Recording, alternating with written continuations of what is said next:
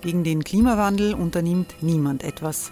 Wer hat, dem wird gegeben werden. Und Frauen verdienen weniger. War ja immer schon so. Man ärgert sich und macht weiter.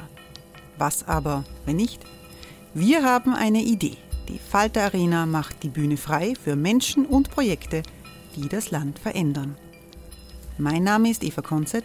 Ich leite das Politikressort im Falter. Und am Sonntag, den 26. Mai, veranstalten wir im Wiener Stadtsaal die nächste Falter Arena.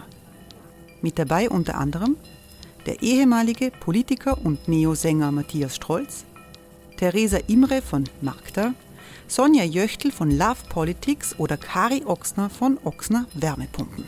Machen statt jammern. Wir schauen uns an, wie das funktionieren kann. Kommen auch Sie vorbei. Alle Informationen und Tickets finden Sie unter falter.at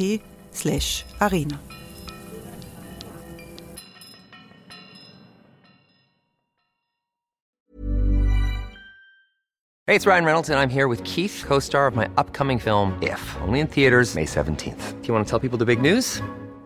All right, I'll do it. Sign up now and you'll get unlimited for $15 a month in six months of Paramount Plus Essential Plan on us. Mintmobile.com slash switch. Upfront payment of $45 equivalent to $15 per month. Unlimited over 40 gigabytes per month. Face lower speeds. Videos at 480p. Active Mint customers by 531.24 get six months of Paramount Plus Essential Plan. Auto renews after six months. Offer ends May 31st, 2024. Separate Paramount Plus registration required. Terms and conditions apply if rated PG.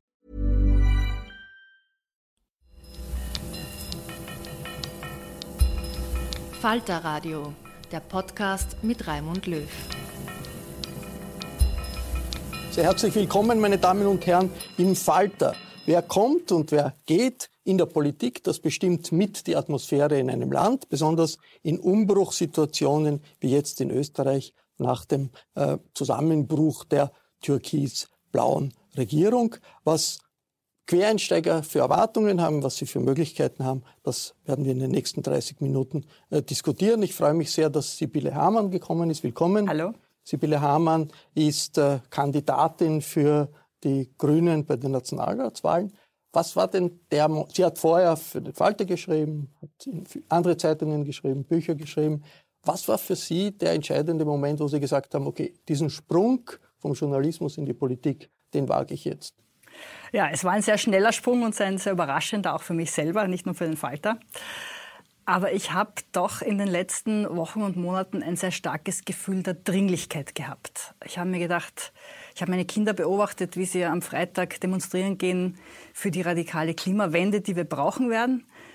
Und ich habe gesehen, hey, ähm, es müssen ganz viele Entscheidungen getroffen werden und die Grünen sind nicht im Parlament. Da fehlt was. Ich habe wirklich so eine Art Phantomschmerz gespürt und so eine Art äh, Dringlichkeit, dass die dort wieder sein müssen, wo die Entscheidungen, die dringenden, getroffen werden für dieses Land. Und da habe ich mir gedacht, was immer ich jetzt tun kann, möchte ich beitragen. Und in dem Moment kam sehr überraschend für mich die Anfrage von Rudi Anschober, ob ich mir es vorstellen kann. Und das hat mich in einer Situation getroffen, wo ich sehr bereit dafür war. Sie haben viele Stimmen bekommen bei der Abstimmung über die ja, Kandidaten. Ja, Wahnsinn, das hat mich sehr überrascht und wahnsinnig gefreut. In den Medien ist vorgekommen Ihr Statement, dass Sie für den Fall, dass äh, die allgemeine Wehrpflicht bleibt in unserem Land, dass dann auch Frauen äh, Wehrdienst äh, machen sollten im Bundesheer.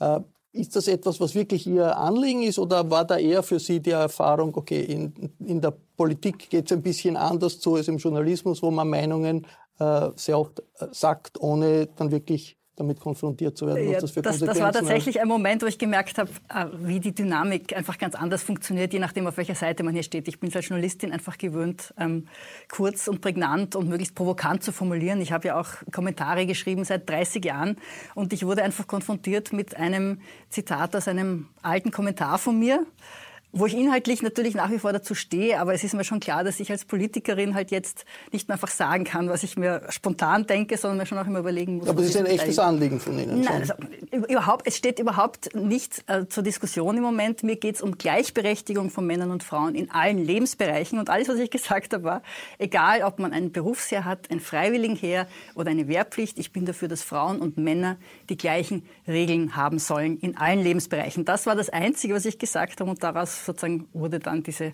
Schlagzeile. Ja, so ist das in der Medienwelt. Ich freue mich, dass Irmgard Gries gekommen ist. Hallo.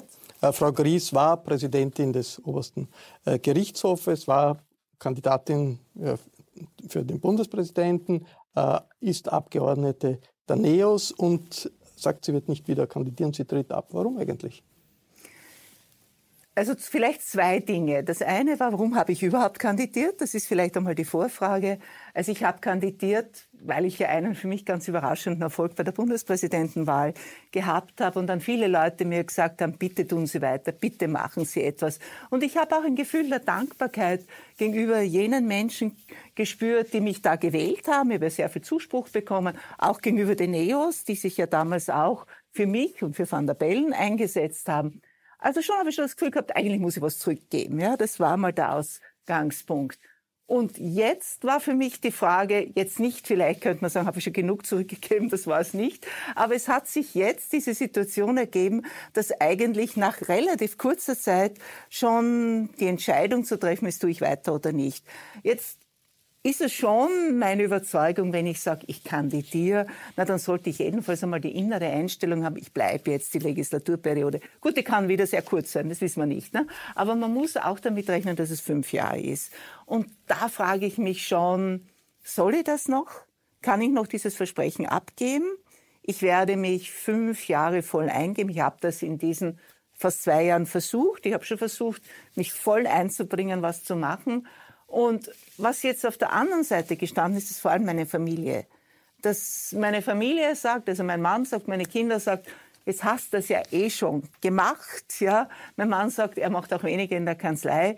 Wie sollen wir viel gemeinsam unternehmen, wenn du immer weg bist? Ne? Das war schon eine große Rolle. Jetzt haben Sie bei Ihrer Pressekonferenz, wo Sie das gesagt haben, gesagt, ja, wenn Sie Ministerin werden könnten, habe ich gelesen, dann würden Sie sich das noch einmal überlegen. Das könnte ja nur sein bei einer ÖVP-Neos-Koalitionsregierung. Ist das die Richtung?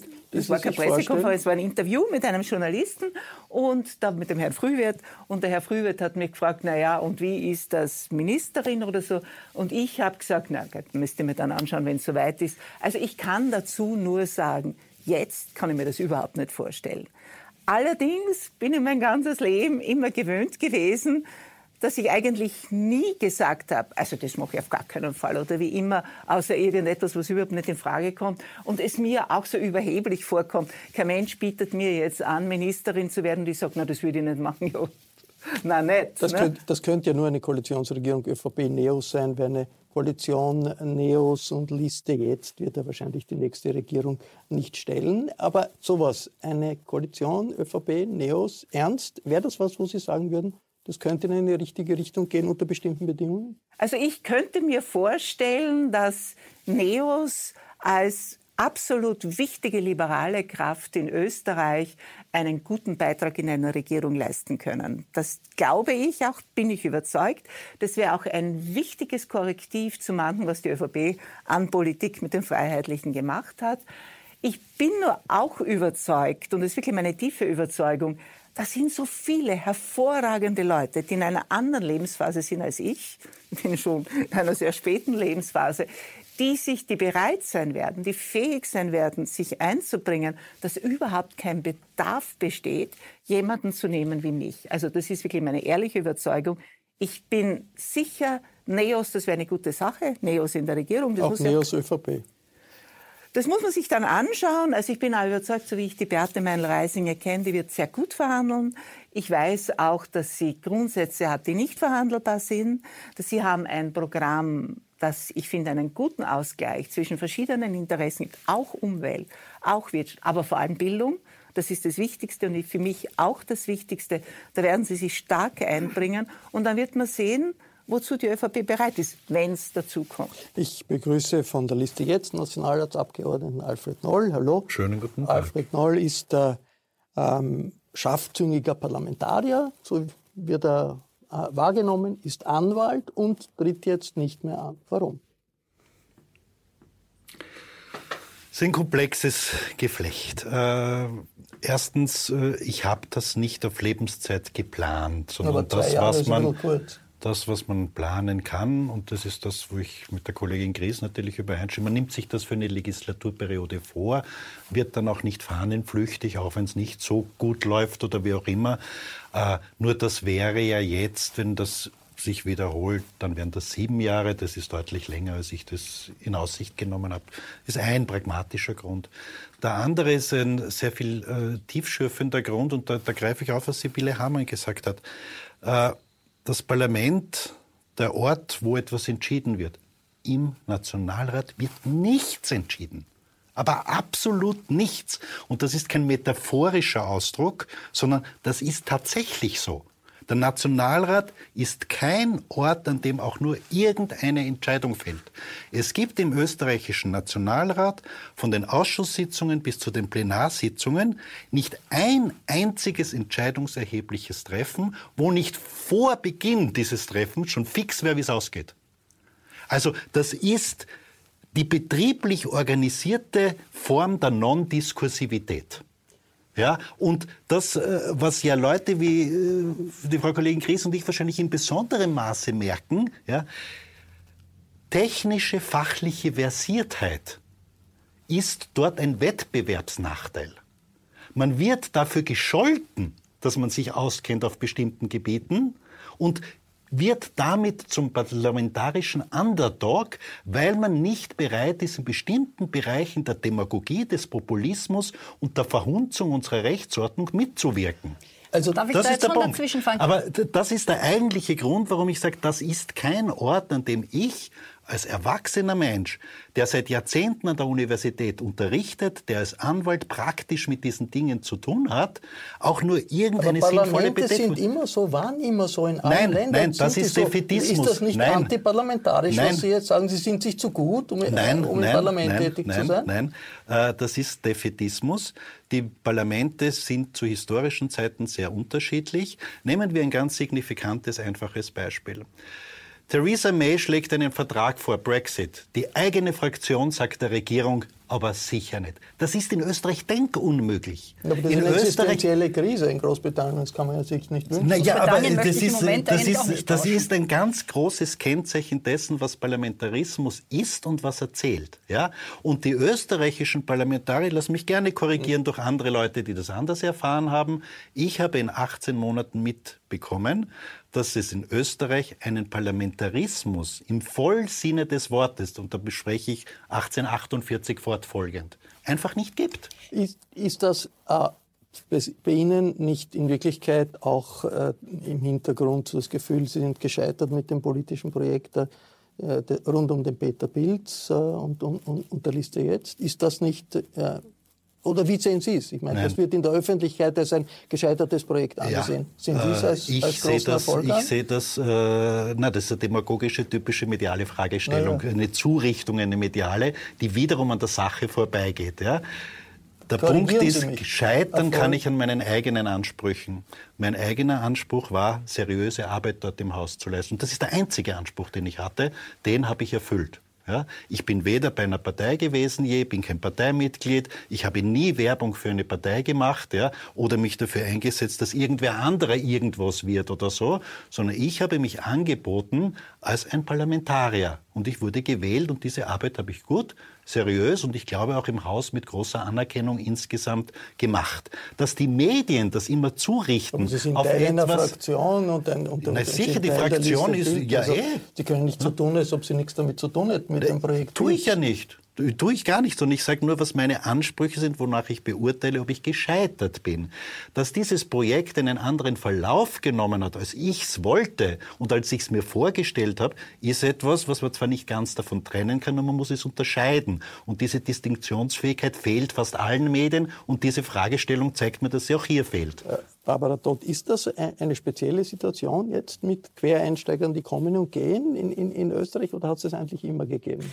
Das hat es eigentlich immer schon gegeben und ähm, auch der Anteil der, der, Journalisten, der sozusagen von der einen Seite auf die andere Seite wechselt, war immer auch schon relativ hoch, was natürlich entspricht der der Medienlogik in der Politik heute stattfindet, äh, wo eben bekannte Persönlichkeiten gesucht werden, äh, Persönlichkeiten, die vielleicht auch schon ein Profil haben und die dieses Profil dann, also markentechnisch gesprochen, wo man dieses Profil dann sozusagen auf eine Partei transferieren kann. Also insofern sind Quereinsteiger nichts Neues. Ähm, die Frage stellt sich halt, ob es in Zeiten wie ähm, derzeit, die wir derzeit erleben, die schwierige sind, wie man jetzt auch an der Bilanz von Herrn Noll gehört hat ähm, ob es für Quereinsteiger vielleicht sogar noch schwieriger geworden ist, sich, äh, sich zu behaupten, ja, weil eben die klassischen Parteistrukturen sich auflösen, weil die Wähler so flexibel sind wie noch nie, weil soziale Medien die Wahlkämpfe dominieren, ähm, weil einfach auf vielen Ebenen Beschleunigungen und Zuspitzungen stattfinden, die ähm, es sicher nicht einfacher machen, vernünftige Politik zu transportieren. Wir haben einen Einbruch gehabt, einen Einschnitt gehabt in der österreichischen Politik mit dem Ibiza-Video äh, des Herrn Strache und eigentlich seither eine neue Dynamik in der äh, Politik.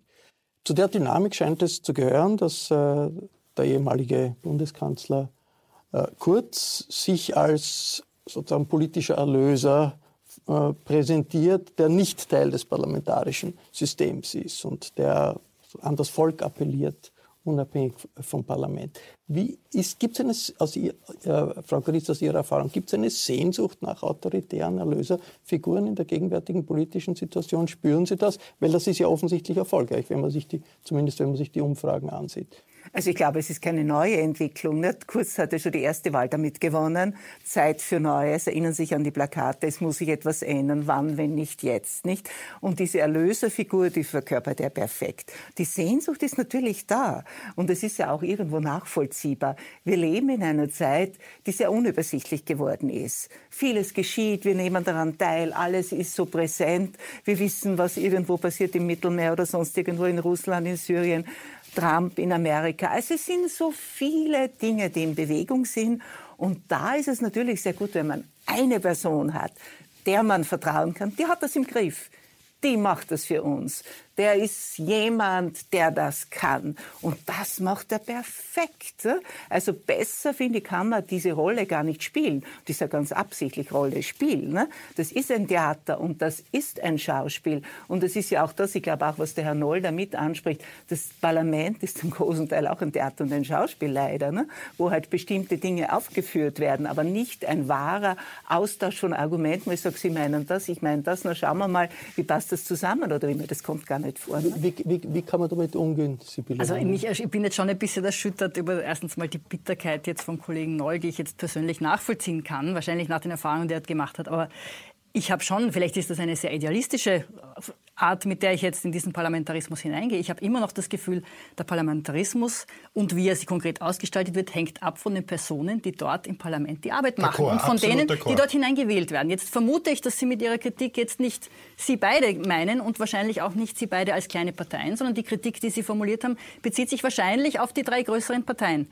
Jetzt kann ich nur sagen, muss doch unser Anspruch sein, ähm, dass wir so in dieses Parlament hineingehen, dass wir dort so stark sind, dass wir über die Persönlichkeiten, die wir alle sind und die Art, wie wir dort Politik machen wollen, diese Strukturen verändern. Ab also für mich kann ja die wird's lustig. Genau, aber für genau. mich kann ja die Konsequenz daraus nicht sein, äh, Arbeit im Parlament ist unmöglich, findet nicht Nein. statt und deswegen lassen wir es alle Nein, bleiben. aber das, was die Frau Gries sagt, ja so. ab 51 Prozent wird's lustig. Bis dahin kann man es als Oppositionspartei, ich lasse mich wiederum gerne äh, korrigieren, wenn ich es falsch berichte, wird man da drinnen verarscht. Die Anträge, sie mögen noch so sachlich sein, kommen in die Ausschüsse, werden ad calendas grecas vertagt und danach kommen die Abgeordneten der anderen Partei, klopfen mir freundschaftlich auf die Schulter und sagen, Alfred ist eh okay, ist aber heute nicht Linie. Ja, weil Politik ja? Machtpolitik ist, also Machtpositionen geht. Ja, aber die Machtpolitik findet nicht im Parlament ihren Fokus, sondern außerhalb des Parlaments. Das ist ja der zentrale Punkt, auf den ich hinweise. Dem stimme ich ja vollkommen zu.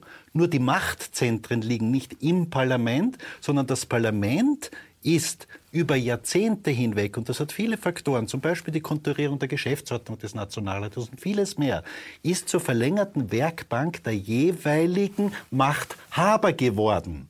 Es hat sich umgedreht, das Parlament vollzieht ja, die Direktiven der Regierung, und es ist nicht so, dass die Regierung, die früher noch bei uns Volksbeauftragte geheißen haben, es vollziehen, was im Parlament gesagt ja, wird. Aber gleichzeitig, also ich, ich, verstehe natürlich die Bitterkeit, dass man als Opposition, Oppositionspartei mit seinen Anträgen in den Ausschüssen immer das Nachsehen hat. Aber ähm, als Journalistin kann ich zum Beispiel sagen, dass gerade von den Oppositionsparteien sehr, sehr wichtige aufklärerische Arbeit im Sinne von parlamentarischen Anfragen und deren Beantwortung, Kontrolle, nachgehende Recherche, also da passiert doch sehr, sehr viel wo man sich als Oppositionspartei auch angesichts einer ähm, türkis, damals türkis-blauen Regierung, wo man eine wichtige Rolle hat, eine wichtige Aufgabe, auch Dinge an die Öffentlichkeit zu bringen. also so negativ, weil Sie stellen das jetzt wirklich sehr, sehr negativ dar. Also ich, ich habe gerade, gerade auch die analytisch ja, aber auch gerade die Oppositionsparteien ja? haben in schwierigen Phasen wie jetzt, ja, wo eine Regierung mit sehr, sehr viel PR-Power und, und ganz strengem ähm, Medienmanagement oder Kommunikationsmanagement gearbeitet hat, haben die im Parlament eine wichtige Aufgabe und ich finde, sie wurde auch erfüllt. Also sie wurde von der Liste jetzt erfüllt, von den Neos erfüllt und in Zukunft von den Grünen, falls wieder die Oppositionsrolle angesagt ist. Das Parlament ist für mich schon auch ein Ort, wo die wesentlichen Strömungen und Haltungen in der Gesellschaft, die da sind, repräsentiert werden durch Mandatare. Und da habe ich tatsächlich wirklich, und vielleicht liegt es auch einfach daran, dass, dass, dass Sie bei der falschen Partei waren. Ja? Ich habe tatsächlich das Gefühl, dass es in den letzten Jahren einen großen Teil, einen, einen wesentlichen Teil der Bevölkerung gab, die auf ganz vielen Ebenen konstruktiv gearbeitet haben, sei es in, in der Integration in den Schulen, in, in der Flüchtlingsarbeit, in den kleinen Gemeinden, in den Dörfern. Alle diese Menschen haben sich wahnsinnig allein gefühlt in dem Moment, als sie gesehen haben, sie kommen in diesem Parlament einfach überhaupt nicht mehr vor. Ja, da wird eine Politik, und da nehme ich Sie jetzt natürlich aus, ja, da wird eine Politik von Schwarz-Blau betrieben, die, die hetzt und die spaltet und wo alles, was an konstruktiver Energie bei den Leuten da war, einfach nicht mehr vorkommt. Und, und, und da denke ich mir schon, dass das Parlament ein Ort sein muss, wo diese Dinge zum Beispiel jetzt auch wieder mit dieser doch sehr starken Umweltbewegung, die wieder aufgewacht ist. Diese Dinge müssen präsent sein und einen Boden haben und, und ein Echo finden, auch im Parlament. Und, und das und ist, glaube ich, unsere Es gibt doch eine gewisse Wechselwirkung zwischen der Öffentlichkeit und dem Parlament. Schauen genau. wir uns jetzt an die Diskussion in den letzten Tagen um die Frage Parteienfinanzierung, ausgelöst durch die äh, Aussagen äh, Straches im, im Ibiza-Video. Und das ist eine Diskussion, die international geführt wird, in vielen Ländern. Also in Amerika der Supreme Court nach langer Diskussion äh, die Tore aufgemacht für äh, das Großkapital, äh, Senatoren zu finanzieren, Parteien zu finanzieren, Abgeordnete zu finanzieren. In Frankreich gibt es eine riesige Diskussion, woher hat eigentlich der Sarkozy, der frühere Präsident, seine Wahlkampfgelder gehabt. Der Verdacht ist von Gaddafi hat er die gehabt. Also es ist eine breite Diskussion, die jetzt auch bei uns stattfindet. Allgemeine Frage. Wie sehr ist das, was wir als Krise der westlichen Demokratie erleben zurzeit, auch eine Folge des Gefühls vieler, die Politik ist korrupt. Hey, it's Ryan Reynolds, and I'm here with Keith, co star of my upcoming film, If, only in theaters, May 17th. Do you want to tell people the big news? All right, I'll do it. Sign up now and you'll get unlimited for $15 a month in six months of Paramount Plus Essential Plan on us. Mintmobile.com slash switch. Upfront payment of $45 equivalent to $15 per month. Unlimited over 40 gigabytes per month. Face lower speeds. Videos at 480p. Active Mint customers by 531.24 get six months of Paramount Plus Essential Plan. Auto renews after six months. Offer ends May 31st, 2024. Separate Paramount Plus registration required. Terms and conditions apply if rated PG. Also ich glaube schon, dass das natürlich eine Rolle spielt, aber Bei uns ist vielleicht dieses Gefühl nicht so im Vordergrund, die Politik ist korrupt. Ich habe eher das Gefühl, die ist abgehoben. Die wissen ja gar nicht, wie das Leben wirklich ist. Die haben ja da keine Ahnung. Ich glaube, dass das viel stärker ist. Ich, ich glaube auch nicht, dass die Leute bei uns denken, die Politiker füllen sich die Taschen. Das ist vielleicht in anderen Ländern anders.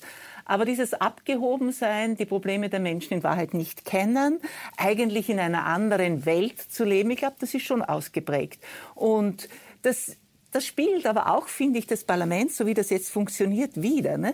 Wenn wir diese elendslangen Sitzungen haben, ich weiß nicht, ob die Menschen sich durch das, was sie im Fernsehen sehen, irgendwie angesprochen fühlen. Nicht? Ob sie das Gefühl haben, da werden jetzt meine Probleme verhandelt. Da geht es jetzt um mein Leben, um unsere Schicksal. Glaube ich nicht. Ne? Es ist schon, es ist eine andere Welt. Äh, um, um bei, den, bei, beim Thema Parteienfinanzierung zu bleiben, da gibt es im Falter eine äh, die, äh, Information im aktuellen Falter, äh, dass diese Untersuchungen, die es nach dem Ibiza-Video gegeben hat, gegen Vereine, die Spenden an die Parteien so transportieren, dass das nicht kontrolliert werden kann, dass nicht nur FPÖ-nahe Vereine, sondern auch ÖVP-nahe Vereine, auch ein SPÖ-naher Verein untersucht werden ist von der Staatsanwaltschaft. Wie signifikant ist das, dass hier diese Untersuchungen ausgeweitet werden? Äh, ist das etwas, äh, das, das äh, die gesamte Parteienfinanzierung in, in, Österreich in Frage stellt, wie das bisher gelaufen ist? Also wenn man jetzt quasi wörtlich nimmt, was, was der Auftrag der Staatsanwaltschaft ist, dann ähm, ja, und wenn man davon ausgehen kann, dass das ähm, nicht wie in anderen großen Justizskandalfällen jetzt acht Jahre oder zehn Jahre braucht, bis ein Ergebnis vorliegt, dann auch ja. Ich fürchte nur, dass es eben nicht so schnell gehen wird. Ähm, gleichzeitig wäre es natürlich sehr wichtig, da mal genau hinzuschauen und eben alle parteinahen Vereine ähm, durchzuschauen. Was nur, finde ich, auch wichtig ist, ist, dass wir, ähm, also das eine sozusagen der Verdacht der Korruption und das andere ist der Wunsch nach Transparenz und dass quasi Parteien ähm, Interessen vertreten und dass diese Interessen früher sozusagen built-in waren, ja? also dass ähm, Gewerkschaften, Kammern etc. über die Parteien lobbyiert haben und dass das jetzt eher von außen passiert, ja, weil sich Parteien auch einfach verändert haben. Ähm, das ist für sich, finde ich, genommen noch nicht so schlimm. Wichtig ist, dass es einfach transparent abläuft und dass ähm, transportiert wird, warum jemand spendet und in welcher Höhe er spendet und zu welchem Zeitpunkt. Zeitpunkt. Und das, ich finde, um das sollte es eigentlich gehen. Ein, bitte. Was ich als Grüne gerade ganz besonders schön finde, in diesem Moment bei den Grünen anzufangen, ist, dass wir ohne diesen ganzen Ballast quasi von unten noch einmal anfangen. Wir rennen ja im Moment wirklich. Wir beginnen gerade, ich war gerade auf der Mahilferstraße, habe dort Unterstützungserklärungen gesammelt ähm, dafür, dass wir überhaupt auf den Stimmzettel dürfen.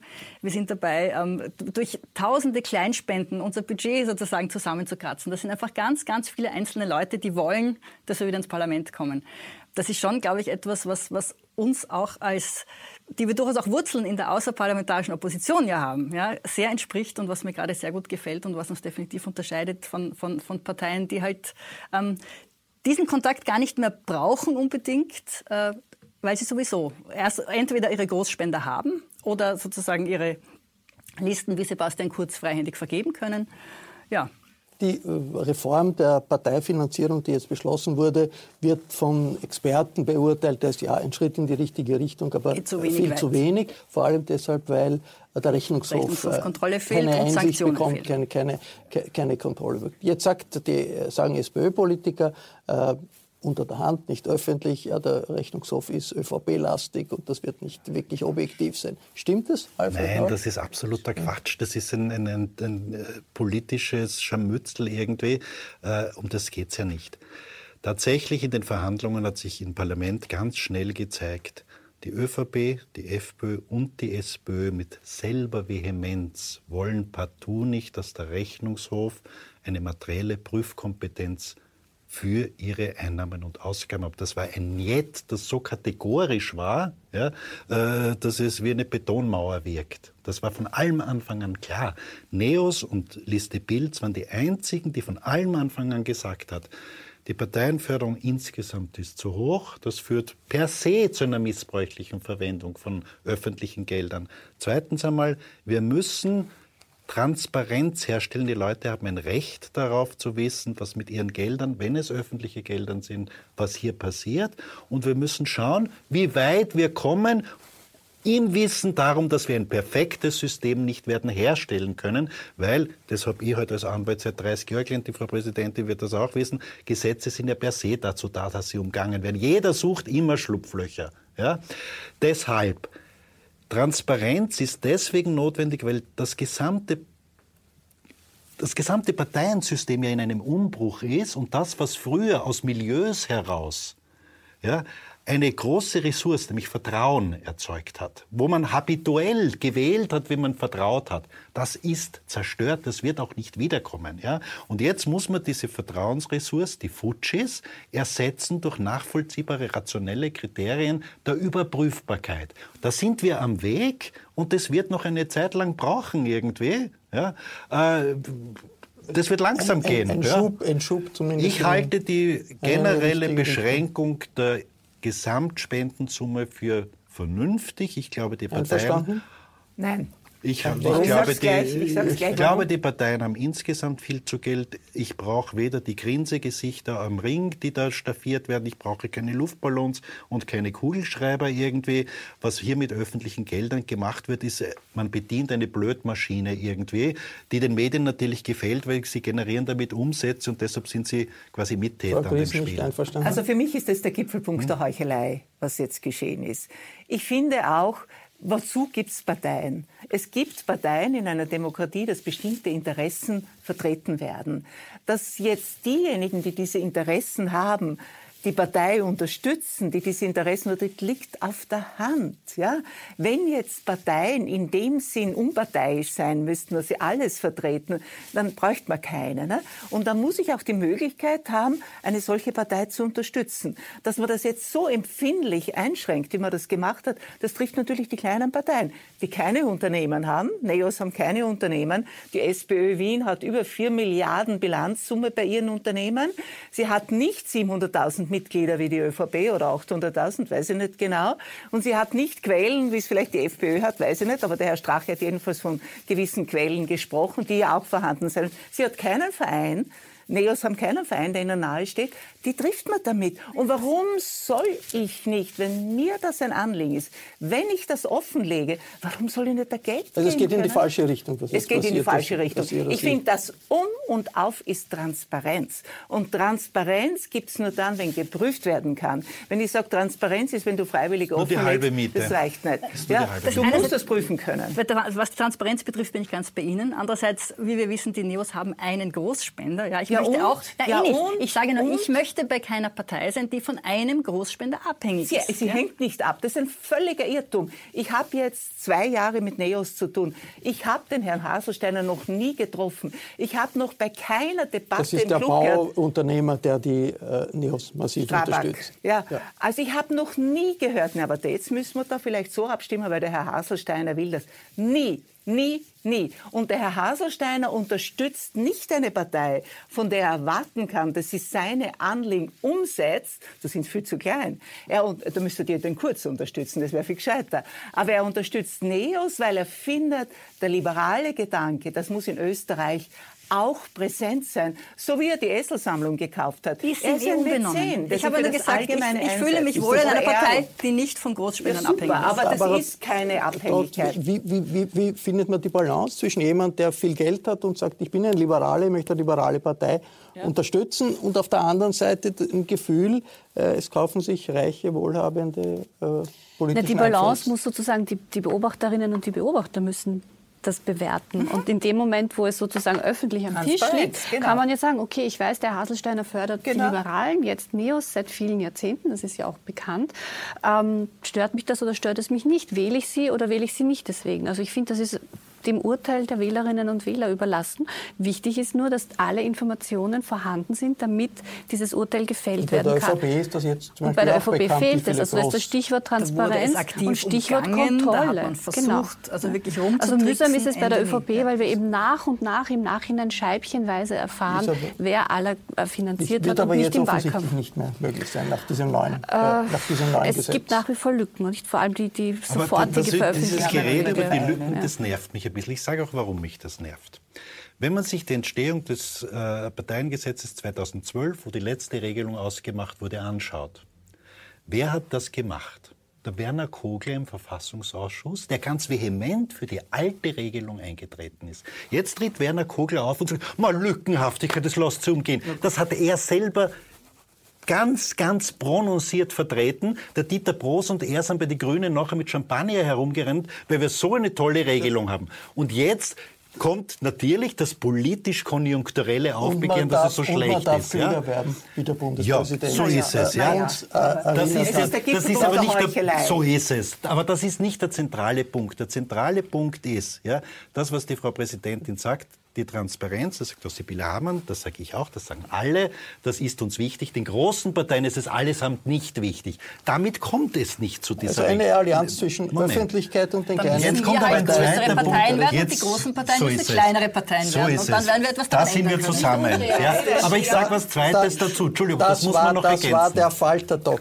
Bitte ergänzen, noch ganz kurz. Letzter ganz Satz kurz. dazu. Es gibt doch so etwas wie den Anschein entsprechender parlamentarischer Demokratie. Und äh, so wie es in der Justiz nicht nur darauf ankommt, das Richtige und Gerechte zu machen, man muss als Institution auch den Anschein vermitteln, dass man es richtig macht. Und der Anschein der Befangenheit oder der Anschein der Beeinflussbarkeit ist genauso schlimm für die Institution wie die tatsächliche Beeinflussung. Damit, damit, Wenn Politik damit sich kaufen lässt, Klammer auf, einerlei, ob der Käufer damit etwas verbindet oder nicht, dann erweckt das einen Anschein. Und, und wir haben haben in den USA, gerade wenn man sich das Supreme Court-Urteil anschaut, wo das ja sehr ausführlich diskutiert wird, was das alles heißt, ja, dann haben wir mit großen Beträgen in der Politik ein Problem. Dem Normalmenschen, sage ich jetzt mal etwas böse und äh, nicht political correct, der hat nicht das Distinktions- und Unterscheidungsvermögen, dass er sagt, im einen Fall ist das ein Altruist und ein Philanthrop, der das macht, im anderen Fall ist es ein böser Industrieller, der über den Dazu Weg der Immo-Chance hat im Medien kaufen. Ja, die gibt es aber nicht, die, diese Gewaltenteilung. Das, hoffentlich gibt es doch. Das so war es. der Falter-Talk über Einstieg und Ausstieg von Quereinsteigern in der österreichischen Politik und ein bisschen mehr. Ich bedanke mich sehr herzlich bei Sibylle Hamann, bei Irmgard Gries, bei Alfred Noll und bei Barbara Todd. Fast jede Woche gibt es neue Enthüllungen im Falter. Das Beste, um keine Wendung zu verpassen, ist ein Abonnement des Falter. Ein Abonnement des Falter kann man auch online bestellen. Das geht über die Internetadresse abo.falter.at. Der Falter Podcast ist ja gratis. Wenn Sie sich äh, über einen Podcast noch nicht drüber getraut haben, weil das so technisch klingt, dann ist auch die Internetseite, äh, die dazu geeignet ist, der beste Weg. Die Internetseite lautet www.falter.at-radio. Ich verabschiede mich sehr herzlich. Bis zur nächsten Folge. Sie hörten das Falterradio, den Podcast mit Raimund Löw.